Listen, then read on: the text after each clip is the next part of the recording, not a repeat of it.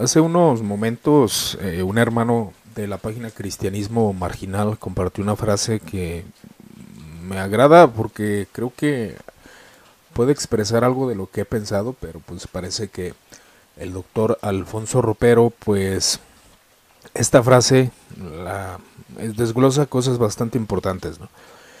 Eh, en el libro de Alfonso Ropero acerca de la renovación de la fe en la unidad de la iglesia, menciona lo siguiente, dice, el cristianismo está obligado por la misma dinámica de su vocación a ampliar su mente, hasta apreciar las posiciones del contrario y respetar lo que desconoce desde el principio del amor. Y esto es bastante interesante.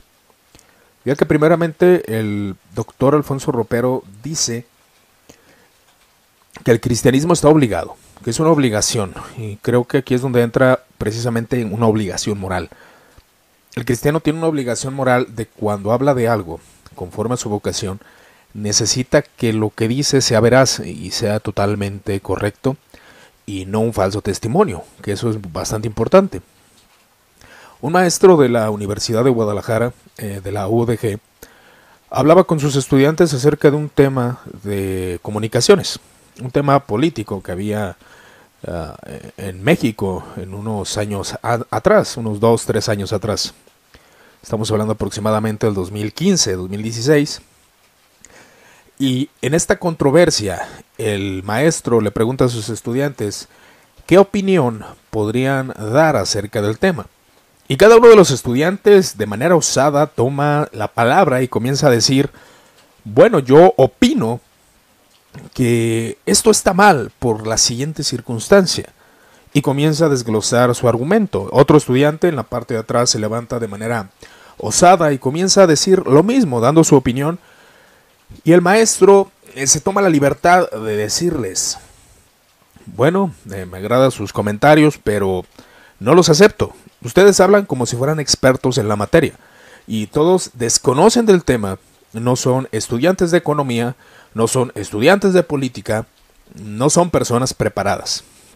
Esto lo practicaba con un hermano en la fe, precisamente después de que hablamos acerca de las posturas contrarias y de la filosofía.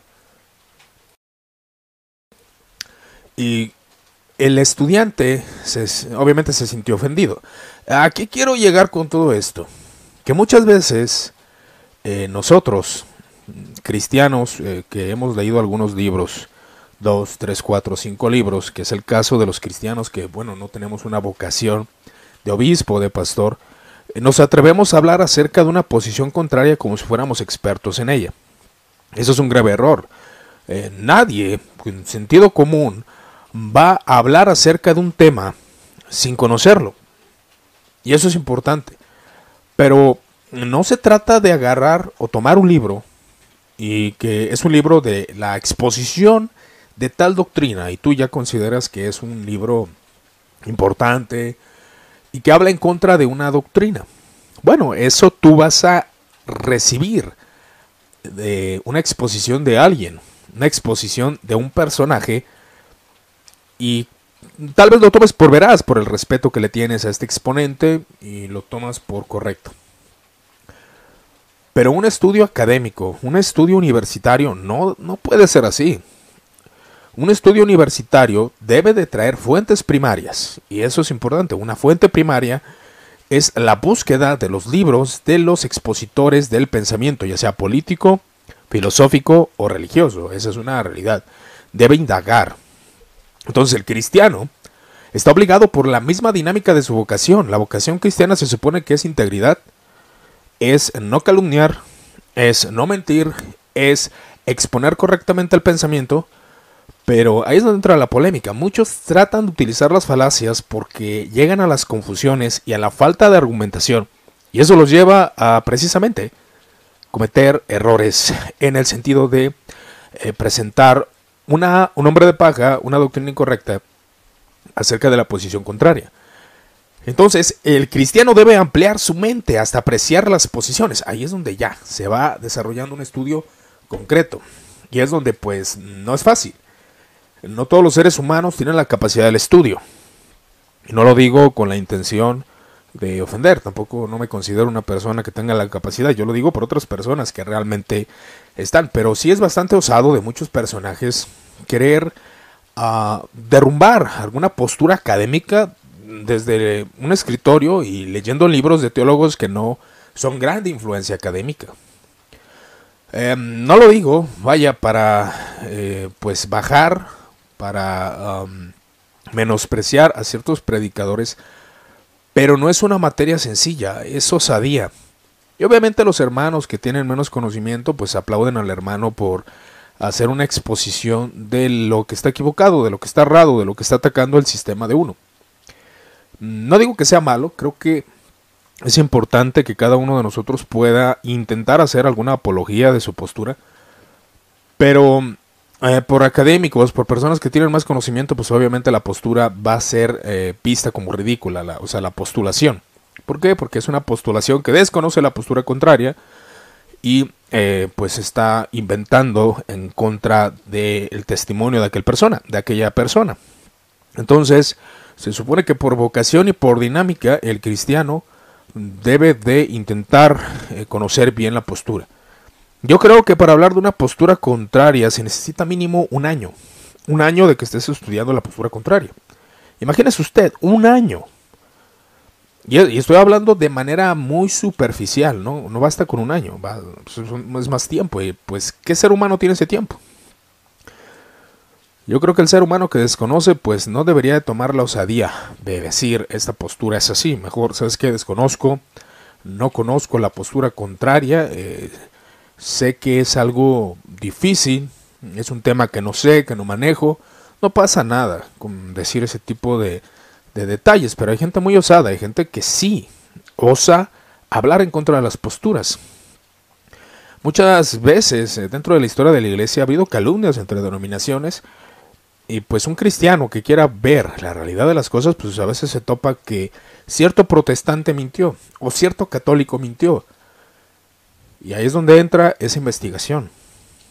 ¿Y cuál es el punto de este video? ¿Qué es lo que estás argumentando?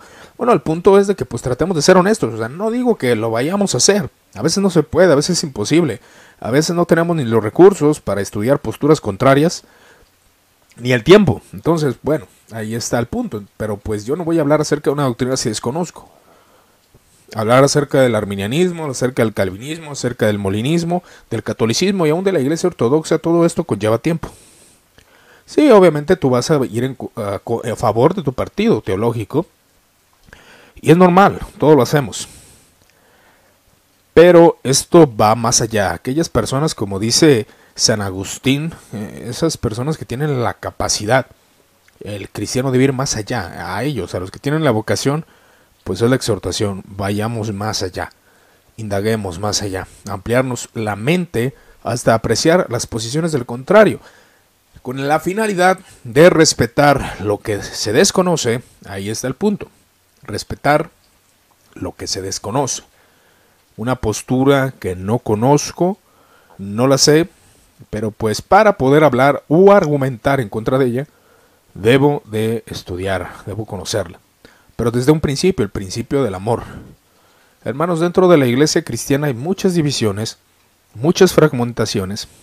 muchas veces el ser humano no tiene la culpa de haber nacido dentro de una denominación o que una denominación le haya predicado con ciertas divisiones. Es algo que no podemos culpar a una persona de ser de cierta denominación. No, son situaciones que a veces son complejas. Y nacemos dentro de un, mundo fragmentado cristiano con tantas divisiones teológicas que el principio del amor es entender que aquellos, y aún en las escrituras lo podemos ver, aquellos que apoyan en su fe en Jesús son verdaderos creyentes y debemos de usar el principio del amor, que es fundamental para indagar una postura teológica y poder argumentar con justicia. Eh, Jesús en el capítulo de Mateo 18, eh, hablando de cómo se debe perdonar al hermano, dice que debe haber dos o tres testigos que conste toda palabra. Entonces, eh, nosotros no podemos argumentar en contra de una postura teológica si no nos consta las palabras de cualquier teólogo. Sí, tú puedes lo puedes considerar hereje, lo puedes considerar equivocado, pero bueno, vamos a ver en qué punto. Y cabe mencionar, hay veredictos que ya fueron lanzados. Pero a una de dos, o corroboras el veredicto de hereje, o dos, consideras que esa postura, bueno, tiene alguna parte entendible. Son cosas que se deben de indagar. Y vuelvo a mencionar, esto no es de cualquier persona. Eh, creo que, tampoco lo digo por mí, creo que hay teólogos, hay maestros que tienen esta capacidad. Así que nosotros seamos honestos, reconozcamos, indaguemos una teología si tenemos esta, este deseo de estudiar las posturas teológicas con la finalidad de poder argumentar a favor o en contra, pero desde el principio del amor. Te doy gracias por tu atención y que sigas teniendo un excelente